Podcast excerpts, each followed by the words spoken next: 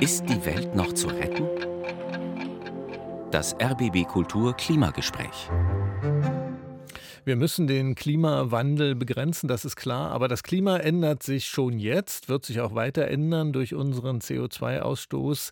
Wir müssen uns auch daran anpassen, zum Beispiel an die zunehmende Hitze in unseren Städten. Und die Initiative Baumentscheid, die will das in Gang bringen bei einem konkreten Thema. Sie will einen Volksentscheid für mehr Grün in der Stadt initiieren. Vor kurzem hat sie eine Crowdfunding-Kampagne dafür gestartet in Berlin. Und eine der Initiatoren Autorinnen des Baumentscheids ist die Deutschlandchefin der gemeinwohlorientierten Suchmaschine Ecosia. Jenika Schäfgen ist das und mit der bin ich jetzt verbunden. Guten Tag, Frau Schäfgen.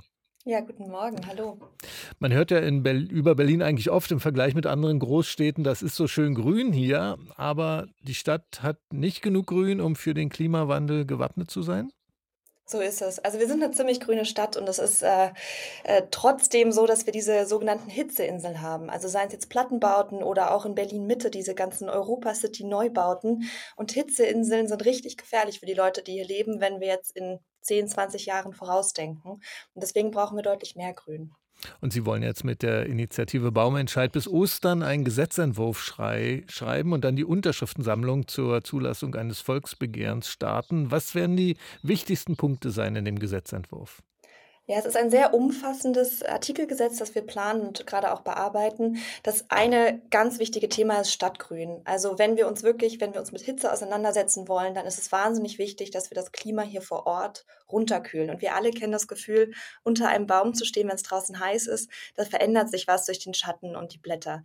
Das heißt, mehr Stadtgrün, gleichzeitig die Einsatzkräfte wie die Feuerwehr und auch ähm, die Krankenwägen besser ausstatten. Das Thema Wasser ist auch super wichtig, weil Klimawandel der Zukunft bedeutet auch mehr intensive Regenwasserfälle, auf die wir auch nicht vorbereitet sind. Und dieses Wasser könnte man noch nutzen, um das Stadtgrün weiter gesund zu halten. Das ist gerade auch noch nicht so gut ausgebaut. Und generell geht es um Hitzeschutzpläne, also gerade für Seniorinnen oder für Kindergärten. Wie können die sich eigentlich gut darauf vorbereiten, wenn es heiß wird?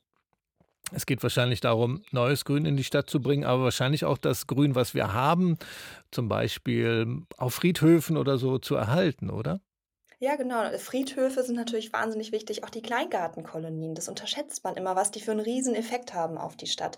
Das weiter zu schützen, weiter zu pflegen auch und zusätzlich noch mehr neues Grün. Und da spreche ich nicht nur von neuen Bäumen, das heißt zwar Baumentscheid, aber es geht auch um zum Beispiel Fassaden- und Dachbegrünung oder auch um kleine Büsche und Baumscheiben.